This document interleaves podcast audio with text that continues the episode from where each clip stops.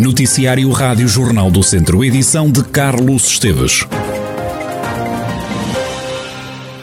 Mais de um mês depois, voltou a registrar-se uma vítima mortal por Covid-19 no centro hospitalar Tondela Viseu. A unidade de saúde não contava com nenhuma morte ligada à pandemia desde finais de abril. No hospital encontram-se internadas 11 pessoas com o novo coronavírus, 9 estão em enfermaria, duas estão nos cuidados intensivos. E foram já administradas 149.087 vacinas contra a Covid-19 no agrupamento dos Centros de Saúde do Dom Lafões. Cabrita Grade, diretor do ACES, diz que cerca de 19% da população da região já recebeu as duas doses da vacina.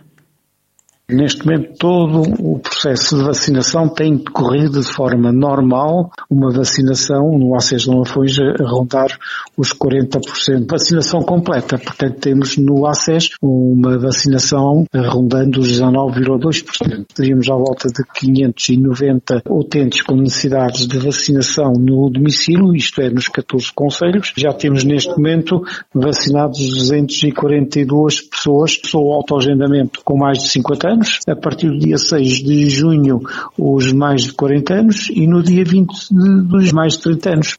Cabrita Grado, diretor do Agrupamento de Centros de Saúde de Lafões, a dar conta do início do autoagendamento para maiores de 50 anos. Greve dos funcionários dos SUS, o Serviço de Utilização Comum dos Hospitais, com adesão de cerca de 85% no Centro Hospitalar Tondela Viseu. Afonso Figueiredo, do Sindicato e Hotelaria do Centro, explica que no hospital estão a ser feitos apenas os serviços mínimos. A adesão à greve é bastante positiva e, portanto, reflete de facto o sentimento destes trabalhadores. Estamos a falar numa adesão na ordem dos 85%. Dos 85%. Eh, por exemplo, no serviço de alimentação está praticamente a ser, eh, os trabalhadores que estão a serviço são praticamente aqueles que foram indicados para os serviços mínimos. O reflexo disso é, é encerraram os dois bares que estavam abertos, quer o do átrio, quer o do refeitório, e o próprio refeitório, e, portanto, estão apenas ao serviço dos trabalhadores que foram indicados pelo sindicato para assegurar os serviços mínimos. Eh, na lavandaria, a adesão também é bastante, bastante significativa no serviço de lavandaria e, portanto, estes números refletem o sentimento trabalhadores face às reivindicações e aos motivos que, que levaram à marcação desta greve. É uma paralisação por lutas antigas. São os baixos salários, eh, são os baixos salários, são as condições de trabalho, eh, são os ritmos de trabalho que são impostos, são o número de trabalhadores que são insuficientes, são os, os números de, de, trabalhadores precários que ainda há no SUS. Eh, portanto, é o facto de em 2020 a empresa não ter, não se ter disponibilizado para negociar aumentos salariais, é o facto de em 2021 a empresa ter vindo até agora a arrastar as negociações e o cenário com que nos deparamos é que a grande maioria dos trabalhadores recebem o salário mínimo nacional, ou seja, mais de 90% dos trabalhadores recebem apenas 5 euros acima do salário mínimo nacional. Reivindicações que foram de resto aprovadas numa moção pelos funcionários dos SUS esta manhã, numa concentração em frente ao Centro Hospitalar Tondela Viseu. O documento vai seguir para a empresa, Ministério da Saúde e Administração do Hospital. O sindicalista Afonso Figueiredo lamenta ainda que a direção do Hospital de Viseu não se tenha mostrado disponível para receber os funcionários deste serviço que hoje estão em greve. Dois bares da cidade de Viseu estão, estão suspeitos de violarem as regras em vigor. Os estabelecimentos mantêm-se em funcionamento depois das 10 e meia da noite, mas com a porta fechada, em desrespeito das normas em vigor. Adianta o comandante da PSP de Viseu, o superintendente Vítor Rodrigues. Já tem, as pessoas têm cumprido dentro da, daquilo que é exigido. Portanto, nós fazemos as operações normais uh, e quando, quando verificamos que algum está, enfim, a, a ter alguma dificuldade em, em, os clientes retirarem, os próprios, às vezes, os proprietários têm até pedido a nossa colaboração. Não me foi comunicado nada digno de, de registro e pelo relatório que eu vi do Celso houve problemas, já assim, há aí um bar ou dois que nos dá alguns problemas e que insiste, provavelmente há suspeitas que trabalhará para fora do horário normal mas porta fechada e enfim recusa-se a abrir a porta, há um ou dois bares aí que estão referenciados, eh, de resto a grande maioria de, dos operadores tenta cumprir. Também a Polícia Municipal de Viseu não tem registro de grandes incidentes, ainda que note a afluência das pessoas em algumas zonas da cidade, como refere o comandante da Força Policial Marco Almeida. No, no balanço geral, pelo sexta e sábado, não tivemos sem nada digno de, de registro. Claro que continua-se a verificar alguma afluência após um horário de estabelecimento, mas eh, felizmente até à data, da nossa parte, não temos registrado assim eh, grandes motivos de, de preocupação. A, única coisa que tivemos, e que, já estou correto, me estava a lembrar, foi precisamente, hum, e que tem sido o local de, de alguns ajuntamentos, é aqui a zona da, a zona da Agueira, onde está registrado alguns ajuntamentos, mais de, de pessoas em idade jovem. Mas eh, ainda assim, pronto, temos mantido alguma vigilância as forças policiais de Viseu a procurarem que, com o país em estado de calamidade, a procurarem então que se façam cumprir as regras em vigor. Um em cada cinco portugueses com mais de 15 anos fuma e morre uma pessoa a cada 50 minutos em Portugal devido ao fumo do tabaco. Números impressionantes apresentados hoje, que é Dia Mundial Sem Tabaco.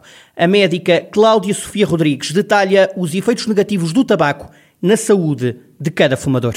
Atualmente sabe-se que um cigarro tem mais de 7 mil substâncias químicas, mais de 100 substâncias tóxicas e cerca de 70 são cancerígenas. No entanto, apesar disso, cerca de 1 em cada 5 portugueses com mais de 15 anos fuma e 10% das mortes em Portugal são devidas ao tabaco, morrendo uma pessoa a cada 50 minutos e em todo o mundo o tabaco é responsável por cerca de uma morte a cada 6 segundos. Os fumadores têm um risco 25 vezes superior de terem cancro de pulmão, é responsável por 82% dos cancros da laringe, 90% dos cancros da cavidade cavidade oral e 50% dos cancros do rim e bexiga e aumenta ainda o risco de cancros do tubo digestivo, cancros ginecológicos, maior risco de tuberculose, maior risco de ocorrência de pneumonias, doença coronária, AVC, demência, doenças vasculares periféricas, diminuição de fertilidade, aumento do risco de disfunção erétil, menopausa precoce, aumento de complicações na gravidez, para além do envelhecimento da pele, doença periodontal, ou seja, dos dentes. Isto são apenas alguns dos inúmeros malefícios do tabaco para a saúde. Também em tom de alerta, o médico António Reis acrescenta que o risco de desenvolver câncer do pulmão não termina quando alguém deixa de fumar, porque diz o médico, os efeitos do tabaco prolongam-se ao longo dos anos cancro do pulmão é a principal causa de morte por cancro no mundo. E estamos a falar, a nível mundial, eh, de cerca de 1,6 milhões de mortes por ano. Cerca de 85 a 90% dos casos de cancro do pulmão estão relacionados com o fumo do tabaco. E aumenta substancialmente o risco de cancro do pulmão. Estamos a falar num aumento de cerca de 10 a 30 vezes. Eh, e uma coisa que é importante relembrar é que hum, muitos casos ocorrem em ex-fumadores, porque os efeitos do tabaco perpetuam-se muito muitos anos para além da cessação propriamente dita.